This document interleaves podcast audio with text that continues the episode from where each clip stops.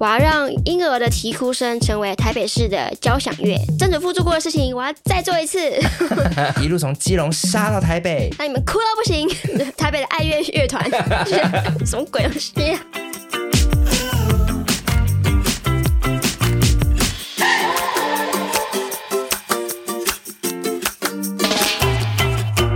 欢迎来到话不落帝国。这是一个由一群爱聊天的同事们建立的说话国度。我是热爱社会学的广告人 Chasel，我是在学广告的社会系毕业生 Joe。如果你跟我们一样关心这个社会，但又是一只懒猪猪的话，那你已经是我们的国民了。现在就和我们一起从日常切入时事，用最八婆的心态聊最严肃的议题吧。你有生育的打算吗？好突然哦！现在是过年了吗？没有哎、欸，目前我才二十五岁。为什么没有？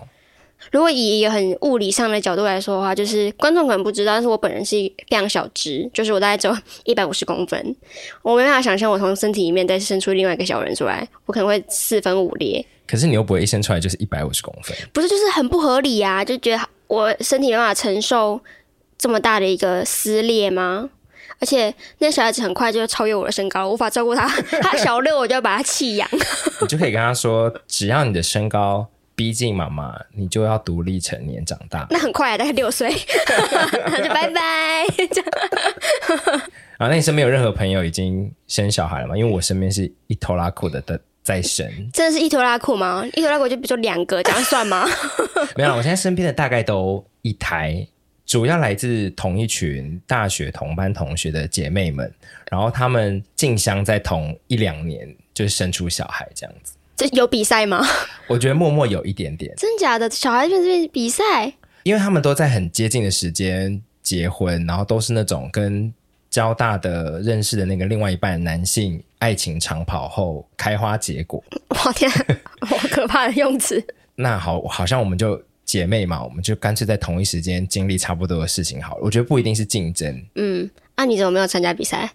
因为我显然在生理上不是姐妹、啊 哦。我怎么知道？你刚才讲的很像你是 gay 蜜而已啊！对，你讲的很像你可以做得到，而且还赢嘞，就你还第一名。没有啦，真的同一时间生的，好像就两三个。两个礼拜前我们就去看他们。今天应该是要讲一下，就是看到他们的孩子的感觉，就是身为一个三十三岁的叔叔叔叔，然后会呃觉得很很辛苦。他们，你说他们生儿育女很辛苦，这样吗？对，因为他们基本上都不是新主人，所以我那一大群朋友里面有生小孩的，都算是自己带。那种周末的时候，可能可以带去找自己的公婆或者是自己的爸妈，然后帮忙照顾一下。嗯。但整体来说，大部分时间要自己带。嗯，他们就生一个，目前都是一个，生一个就已经很痛苦了。但是生一个，而且是最早生的那一个，跟我一样读社会系的女生，那一天就，她就对另外一对伴侣的女方说：“我跟你说，你一定要生。”为什么？她就是说很值得，或是当妈的感觉很好，或者是这是一个必经的历程。然后我在旁边中断她，我说：“亏你读社会系。”对啊，怎么会讲出这么惊人的言论啊？而且他的上一个话题还是在谈那个。比如说婆媳关系啊，然后之中的一些辛苦啊，或者是自己身为母亲的一些辛苦。嗯。当下我就意识到那个女生不太是想要小孩的类型，她就有点放空在听那个话，也没有要反驳。反驳。嗯。然后我就借故把她带离开，因为男朋友是非常爱小孩，但男朋友也很爱她，所以那个男朋友不是传统故事里面那种自己爱小孩，然后就硬要逼女生生。嗯嗯嗯。那我相信。女方在看着这个男朋友非常喜欢小孩的这个过程当中，也会意识到原来我们不一样。嗯，所以我就是这，我刚才想说，哎、欸，就多聊吧。嗯，对啊，而且搞不好有很多的解决之道。对，就比如说，哎、欸，你如果最后发现自己是很担心那个生的过程还是养的过程，可以慢慢的去厘清，然后看这些细节有没有哪些承诺或资源是可以帮助你去做决定的。嗯，那如果后来发现现在的资源或者环境就是没有办法帮助你做到这些事情的话，就也不用勉强。对，我其实我我个人是支持，就是如果有一点疑虑的话，可能就不要生。那但他不想生的原因是什么？你有问他吗？他不太能想象他会养出什么东西。对我来说，这是一个风险，像惊喜包嘛，因为其实各种教养方法嘛，你都不能保证说它一定会长成什么样子。比如说种花哈，你连种花它都有可能超出你的预期，对不对？但是如果是种 不是种小孩，讲错了。我跟我姐常常在讨论，因为我姐现在也其实是适婚，然后啊，我姐已婚啦，就是也是一个只适合生育的年龄。那我们常常就在讨论说，以后她的小孩如果怎样怎样要怎么处理。然后我们很常唯一的解决方案就是要把他打死。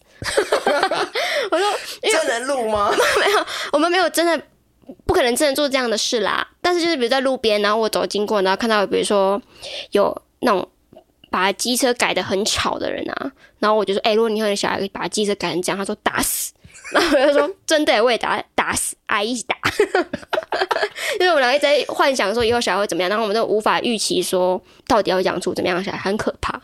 你知道有一个粉专叫德州妈妈没有崩溃吗？她是在美国养小孩，那她养了。两只 两只小孩，两个小孩就是比较像是比较调皮的那种，在台湾可能会被打的那种。可是他就是用一个比较放任的方式，想让他小孩自由成长。然后他的教养方式就很常被网友攻击。他前阵子就开了一个主题，就是说如果你后悔生小孩要怎么办？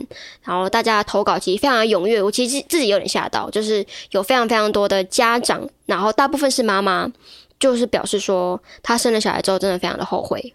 那他并不是不爱他的小孩，他其实很爱他的小孩，可是养育他的过程真的很痛苦。那他一度会想说，如果他有选择的话，他会选择不要再生了，或是当初就不应该要结婚。然后下面的留言很可怕，非常可怕，就是大家一直在批评这些妈妈们都没有母爱，没有人性，怎么可以不爱自己的小孩？就是很荒唐，他们就觉得妈妈照顾孩子是她的天性。比如说，我很喜欢我的工作，可是工作还是会累啊。对啊，工作还是会有焦虑啊。对，工作还是会有想放弃、想休息的时候。嗯，那何况是当妈妈呢？对，他们就说母职是天性，可是你就说你都已经讲了母职了，职业的职，然后他们自己没有在上班吗？然后就是我很爱我的小孩，跟我后不后悔，或回到某个时空，我会不会做不一样的选择？应该就是两件事情。他们可能就是想象说，只要有一个人一说“哎，我后悔生小孩”，然后那些妈妈们就立刻把小孩放在家门口，我不要了。这样，他们的想象可能是这样吧，就是觉得那些对事情不负责任的妈妈。可是我会觉得很好笑的是，什么事情都是放在妈妈身上呢？就是没有人想过说，他的伴侣或是他的家庭有没有有一些原因是让这些妈妈很后悔。好，但就算有这么多的妈妈抱怨了、后悔了，但事实上呢，他们还最后还是生了嘛？对。多亏了这些本来就想生跟这些生了之后后悔的妈妈们，可是台湾现在在全世界的生育率还是全球最低的。嗯，那你知道哪里生育率最高吗？印度，我猜。那你先猜它生育率平均生几胎？我不知道哎，很多吗？很可怕吗？十五？没有了，一人生十五胎？哈，八？没有啦，最高的是尼日，嗯，六点八。台六点八，他一一我我 为什么？尼日在哪里啊？尼日在杜拜的旁边一点点。哇哦！等一下，他应该是同一个妻子，他应该不会把四个妻子算成同。没有，这个算的是妇女的生育率，你疯掉了。你你因为你就是说算算不同丈夫还有可能，但是那个国家可能不会有不同丈夫。尼日就是一个人口跟我们差不多啦，两千四百九十七万的地方，嗯、然后伊斯兰教占九十九趴这样子。嗯，然后据二零一八年所统计的资料，它是人类发展指数排名最低的国家。对不起，我不是故意要笑的。所以是发展越低会生越多小孩？可能可以先说他们相关，但是不是因果不知道。好，那我们也先来回顾一下台湾的少子化现况。好，台湾二零二一年的生育率啊是零点九八，是历届最低的，然后跟其他国比也很低，然后略高于韩国。然后如果算的是台湾的总和生育率的话，也还是全球最低。那美国呢，其实是有统计，就是说一般以开发国家的生育率啊，就这个总和生育率哦，至少要达到二，才能维系出生和死亡的水平。在世代交替之后呢，才能维系国家正常的发展和运作。好，那标准是二。我们台湾是一点零八，好，这是二零二二年的估计。嗯，好，所以其实我们就离很远嘛，代表说我们其实现在就是进入所谓的人口负成长。所以这样是不是说，所谓以前的退休生活也会越来越没有保障嘛？因为以前都可以依靠小孩子养他，他可以有六个子女养他，然后现在只可能只剩下一个，所以就是养儿防老这个观念也已经不适用了。养儿不会防老，就是要肠胃好，人才不会老。如果你今天是把小孩要从小养到大学，大概要花五百万，然后包含前面那些坐月子啊、中间的补习啊，然后还有就基本的。嗯，如果你要出国留学或学才艺啊、上家教，大概要一千万。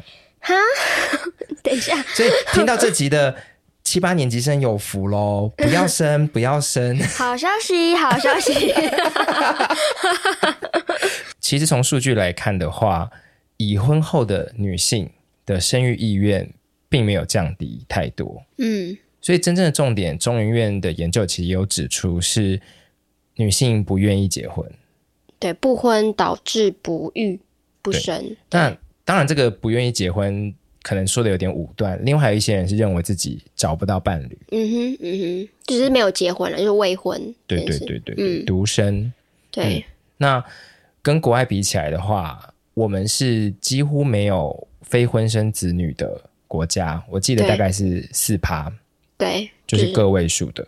帮名词解释一下，好，就是你没有结婚生的小孩，就是。私生子没有啦，非婚生子女其实就是未婚生子啊。那台湾好像不太能接受你没有结婚就生小孩，会觉得你这个人啊乱搞啊，嘿，没结婚就生囝啊什么。或是如果怀孕就一定要登记结婚这样。哦，对啊，好可怕哦。好，那这个其实，在大家如果看什么 TLC 那种实境节目，其实会发现有一些伴侣他们有小孩。嗯、然后但发现他们其实没有结婚，对，他们没有婚姻关系。对，在在台湾以外的国家，其实这件事很普遍。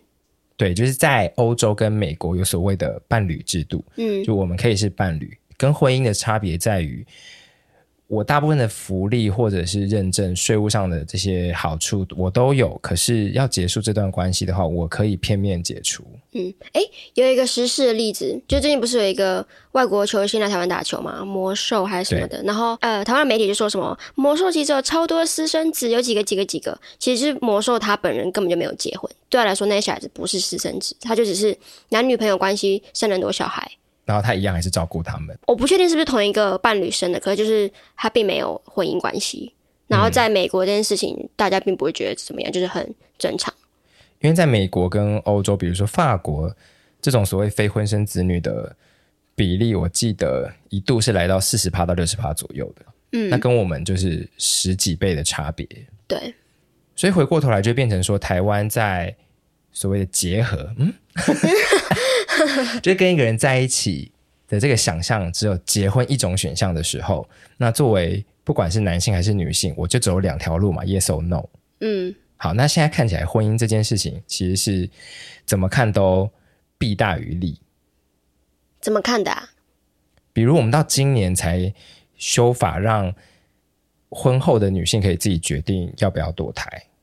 今年修法过了，对。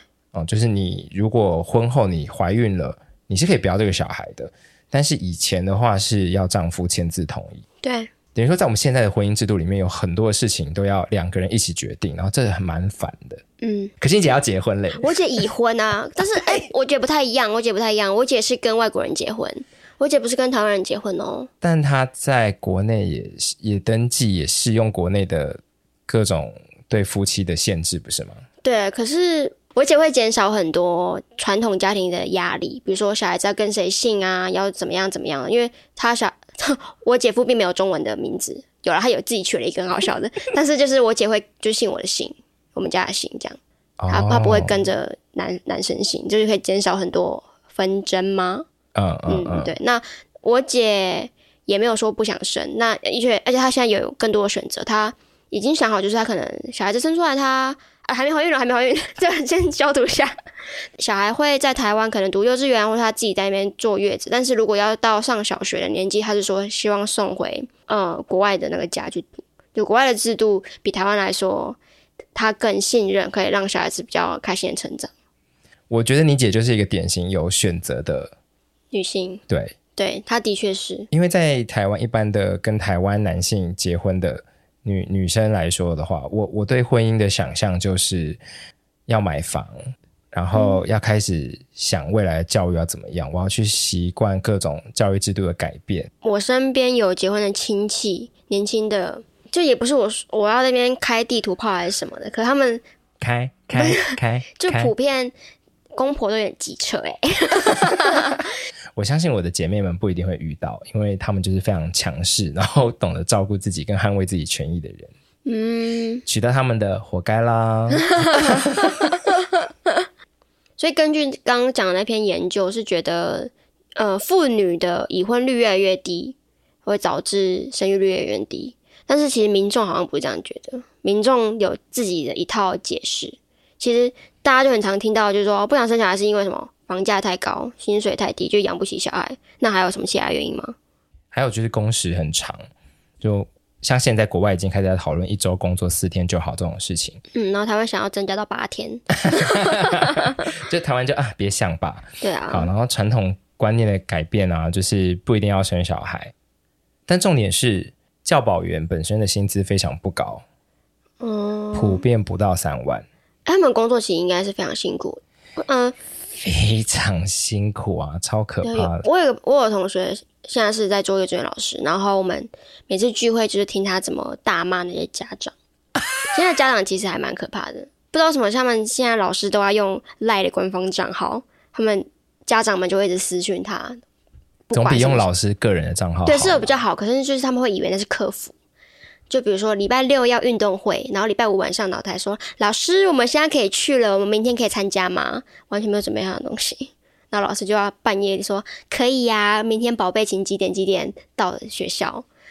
疯子，超级疯子。然后完蛋，我们前面把家长讲的很辛苦，然后现在大骂家长，好爽。可是没有，对 家长的确很辛苦，但家长疯掉了也很多。就是可能因为对啊，你可能同时很辛苦，又是疯子。对啊，这不冲突啊，也有很辛苦的疯子。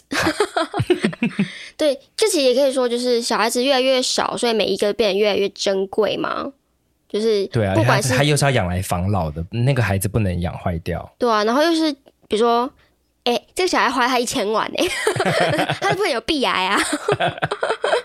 就是无论是家长或者是外界的社会，都会对这个小孩子觉得啊，宝贝啊，就是很少了，你很少稀有动物了。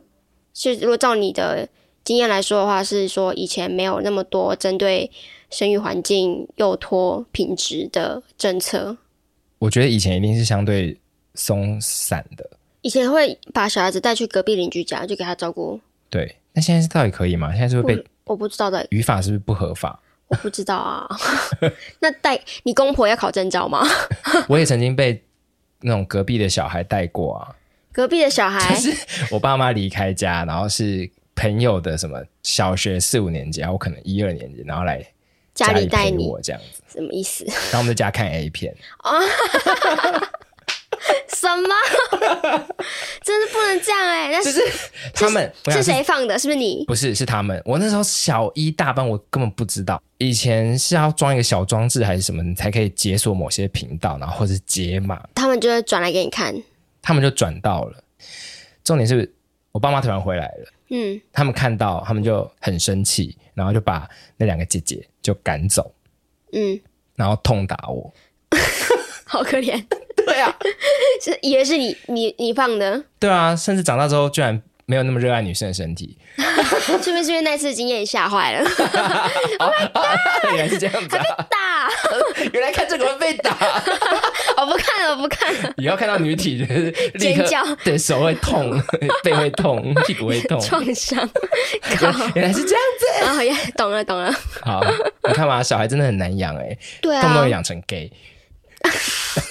我们也有在看一些社团嘛，然后那个社团就会是什么靠北二职幼儿园，嗯，然后呃，当然我们没有人支持打小孩啊，但是我自己观察啦，就是因为我很多朋友也在这个社团里面，那他们也当然都是义愤填膺的，会觉得对啊，就是幼儿园不可以这么的暴力，不可以用什么特定的方式管教我的小孩，然后每一个房间都要装摄影机，其实蛮不理智的。怎么说？因为我就在想说。你看你们上班，我也没有，我跟你们权力关系也不对等，但是我有说要用摄影机监视你们吗？或你们的爸妈可以要求我装摄影机，为了让他们看到你在上班的画面吗？什么？就是 可是老板有打我啊？啊有吗？造谣、对啊，他拿爱的小手，哪有胶条？那个细绒胶条？对啊。所以我在想，这个在国外有合法吗？就是为了保护孩子的安全，所以监视老师的工作。那我其他事情是不是都会被看在眼里？比如说我我偷懒，就我没有打小孩，嗯、但我偷懒，嗯，或什么，我都要被家长看吗？每一个家长都变成我的老板吗？现在其实好像大部分观念就是这样，就觉得。你是我我聘来照顾我的小孩的，所以你要照我说的话做。我觉得就有点弱弱相残啦。其实我、嗯、我当然无意再去多抨击家长们，那、嗯、就是变成说你很辛苦，然后但你也没有思考到对方也很辛苦，领二十六、二十七、二十八 K，嗯，然后每天要经历这么多孩子的尖叫、哭声。对，烦恼以及来自家长的骚扰讯息。嗯，那他们其实有时候不太尊重专业。就比如说我朋友，他会一直跟家长说：“哎，小朋友该差不多该戒尿布啦，什么什么的。”然后家长就说：“不用啦，没关系啦。”这种很不负责，因为其实这应该是要在家训练。但是家家长们其实有时候会想要把这件事情丢给幼稚园老师。这个就回到刚刚说的，我们的高工时。对，我们家庭去负担所谓育儿责任跟义务的能力，好像变得蛮差的。就是必须要把这些东西外包出去。其实就像你最前面讲说，你会帮你的朋友们带带小孩这件事情，我觉得就是作为一个支持者嘛。因为像我，因为我姐是有生育计划的，所以以后如果她真的生了小孩，尤其她跟她老公又是异国的伴侣的话，可能会有比较多时间需要去处理一些其他事情，或不在台湾之类的。那可能我们家，我我算是会愿意帮她照顾那个小孩。那你自己没有生，又回来？我其实我没有到非常排斥说有小孩，我我是觉得我愿意养，但我不愿意生他。所以如果是代孕的话，代孕或是领养之类的，有一点点机会考虑，有一点点就是可能要到我五十八岁。太太老了吧，对，因为我现在光是连养猫我都想了非常久，都还没有养，就觉得我还没准备好。那是因为你要领养，所以你有得挑啊。你如果代孕的话，你哪有得挑啊？它是那个样子就那个样子。哦、对呀、啊，可是我可我可能不想要那一种小孩，我想我想要虎斑。好，那机会教育一下，台湾其实在近几年的所谓人工生殖法上面有一些。开放补助上面也有开放，以前就你太有钱的家庭，你你没有办法享受这些补助，但因为现在不孕症的家庭真的非常多，所以就开放了，然后就没有排富了，大家都可以去就是做人工生殖。可是呢，在台湾虽然我们可以做人工受孕、体外受精，嗯，但是我们不开放代理孕母。哦，对，所以就有不孕症的权威医生呢，就有以美国为例啦。试管婴儿大概是一到两万美金，代理孕母因为是个工作，所以你必须要支付他的各种生活以及当做工作本身的这薪资的费用。那通常就由怀孕天数来计。通常在美国的话呢，植入胚胎到生下的小孩大概是两百八十天，一天最少要一万新台币，所以加起来大概三百万台币跑不掉。就一个代理孕母，你要花哇，惊呆，就是这个数字比我想象多的。想象中多很多诶，但是这个代孕的费用也会因为各国的生活水平、医疗资源啊，还有规范，还有法律规范有不一样，所以比如说俄罗斯跟乌克兰，就一般只要两百万台币。哦，所以很多人会找俄罗斯的代理孕母。对，然后像乌克兰现在又很惨，搞不好一百五吧，我不知道。是这样说，就是他可能可以打折，还 discount。好，但我想讲的是说。请现在是我的听众，而且是我的姐妹的朋友，不要妄自菲薄。你们已经赚了三百万，是这样赚吗？你就可以说，我可是相当于你的代理孕母。对啊，其实好像，如果以一个非常性别不正确的话来说，你本来就是交换啊，所以你已经赚了，你已经替这个家庭省了三百万。新闻不是很常说，谁谁谁替谁生了一个什么什么？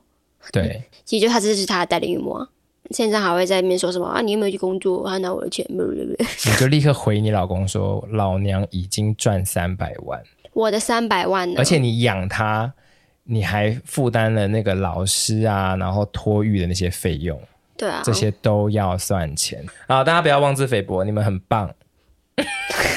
怎么是怎么那么烂的结论？啊，我想今天这一集就是对话对象其实会非常多，然后那像以我们这种就是非异性恋族群来说的话，我记得前一两年我都会到处问我朋友要不要当我的代孕母，那你就给他三百万，我就会说，但因为毕竟是你，所以大概就一百五。啊，好过分哦！什么意思？然后朋友就说：“哈，好便宜哦，不要。”对呀、啊，当然不要。两百，两百，高腰。两百，我想说，哎、欸，好像蛮便宜的。两百生一个小孩，所以你是其实是因为刚刚三百其实是已经少估很多东西哦。嗯，他少估了，比如说你还要去美国看他等等那些费用，其实真正的行情价是五百。哇。就是如果是男同志要做小孩的话，嗯，整个费用他差不多是五百。我天哪！但是五百，即便是这样，你还是觉得五百怎么养儿防老啊？他只能去当医生呢。所以如果他变柯文哲怎么办？打死。那也没关系啊，反正会养我就好了。对，你就变成柯妈妈，对啊，一天出来到晚出来骂人。柯妈妈。对啊，你就出来骂人。所以有一个小孩，其实是算在你的人生计划里面吗？我其实能理解生小孩有他的，我觉得这是男性的风凉话了。以下就是因为我们毕竟可以直接跳过那个生那个阶段的嗯事情，嗯，嗯，所以我们就会直接想象育，嗯。那如果只想育的话，没有那么可怕。我跟你的想象是完全不一样的。对，我我我完全会一直想那十个月我会多痛苦。对，那那是我们不需要想的事情。而且其实我的刻板印象嘛，很多同志也喜欢小孩。在他们越越得不到，他们越想要。对，对啊，所以其实因为同志真的普遍都蛮有钱的。那为什么那么穷啊？还是我其实是异性恋？还是对，写考没有，因为我觉得好，同志可能是一个族群，但是相对还是比较少数。我觉得可能要做的是鼓励把婚育脱钩吧，一定要结婚才能生小孩这件事情，我还是觉得很瞎。因为其实有很多单身的人，他们可能他们有能力，已经准备好要进入一段关系，那他们说不定是最适合。去生养小孩的，可能各种法规上都不要那么的崇尚组成一个家庭，让单身的人也享有这些权利，有更多的补助，说不定是一件好事。或是以后搞不好可以一群女生一起养很多个孩子。周期，我跟我朋友们的状况都是这样，就是我们也常会讲说，如果以后你有小孩，我一定会怎样怎样怎样。我说我们会当那种最酷的阿姨。你你如果骂你的小孩，谁会这样子？因为就就那种 cool on，在美剧里面会有那些，比如小孩子被欺负，他就打那个说妈怎样怎样，我就可能去他家接他，然后带他去买冰淇淋，然后跟他一起讲他妈坏话。你们看的是哪一个美剧？通常美剧里面 cool on 都是负责开黄腔的。也是啊，没有没有、嗯、没有矛盾。对啊，我我觉得这样挺好的。真的、啊，我我觉得应该会度过一个我们理想的那个状况，应该会度过一个。持续的弱化男性的过程，嗯，然后在这个过程里面可能弱化，但同时也解放了男性的角色，嗯，男性现在还在一个怎么办？女性好像不需要我，可是整个社会又希望我跟女性在一起，然后要结婚的这个焦虑，两方都在这个焦虑里面。那我觉得这个解放的过程里面，或许可以退回一个想象是：诶，如果今天女性其实不需要我，也就代表我可以真正的去思考我到底要什么。或许我要只是性。嗯，我要的不是婚姻。嗯，呃，或许我要的也是参与养育的过程，但一样不是婚姻。我刚刚在想，如果是一群男性一起养一个小孩，好像就没办法达成这一种很平和的环境。回到家之后，会发现那几个人就喝啤酒，然后醉倒在地，然后小孩身上都是油漆啊 之类的。你很刻板印象，因为我刚刚在想的是，一群男性要一起养个小孩，那他们必须先要有那个小孩，那可能还是要有一个女生来生。那女生在这个地方可能就还是相对的比较被动，但是如果是一群女性要一起养个小孩，她们可能是很主动的去生下这个孩子，她们掌掌握这个控制权。那我觉得关键就会是什么时候我们的代孕可以真正的合法化，变成一个工作？对啊，我不知道怎么讲诶、欸，就是女生对自己身体的掌控权到底到什么地步？大家现在在讲说女性要有。呃，自由的堕胎权，但是好像没有人去讲说女性要有自由的怀孕的权利，而且是我我怀孕，我只能为了是要生出我的小孩，而不是说我要生出一个别人的孩子，然后让我自己过比较好的生活，就是好像还没到这个地步。我觉得这就是比较进步的境界啊。嗯，对啊。那如果今天怀孕生小孩可以是一项工作的话，这算是一份好工作，因为因为如果是合法状况下，他是连你的。健康都要照顾的，他不是只付你一般少少的薪水。嗯，两三百万你是一定可以过不错的。那我觉得他可能还需要一段非常长的时间。我觉得这件事情如果成真的话，就会解放很多事情，就像刚刚说的，不用这么让大家都这么痛苦。嗯嗯，而且几乎可以确定，呃，透过代理孕母生下那个小孩的那一对家长，说不定是最想要小孩的那一群，花费这么多的力气，可能会更善待那个孩子。我猜啦。对啊，因为你可以避开我刚刚说的那种愧疚的比较啊，比如说我跟你结婚，然后我们找代孕，那你也没有怀到那十个月，嗯，我们之后的婚姻生活里面，我们就不需要再去纠结于我不懂你那十个月痛苦，我欠你什么，我还你什么这样。对啊，嗯，因为很多夫妻就在这个愧疚跟怨怼当中走不出来。不太确定我们的听众里面到底有多少是家长，或是已婚、未婚、想生小孩、不生小孩，但都可以跟我们分享你对于生育这件事情的想象，或是我们提到各种解放，你有比较认同或反对哪一个，都可以留言告诉我们。然后也顺便追踪我们的 Instagram 账号是，哇，好难说出口，What Blow Empire，我们放在我们的资讯栏啊，就是自己去搜寻一下。对，我们的那个账号名称。改掉了，因为觉得这个比较符合，而且有双关语，我很喜欢。有哇话 blow，哇 blow，哇 blow empire，吹什么？吹什么帝国？对，是你的帝国哎，吹什么？每天在想要吹什么？好，谢谢，拜拜。傻笑。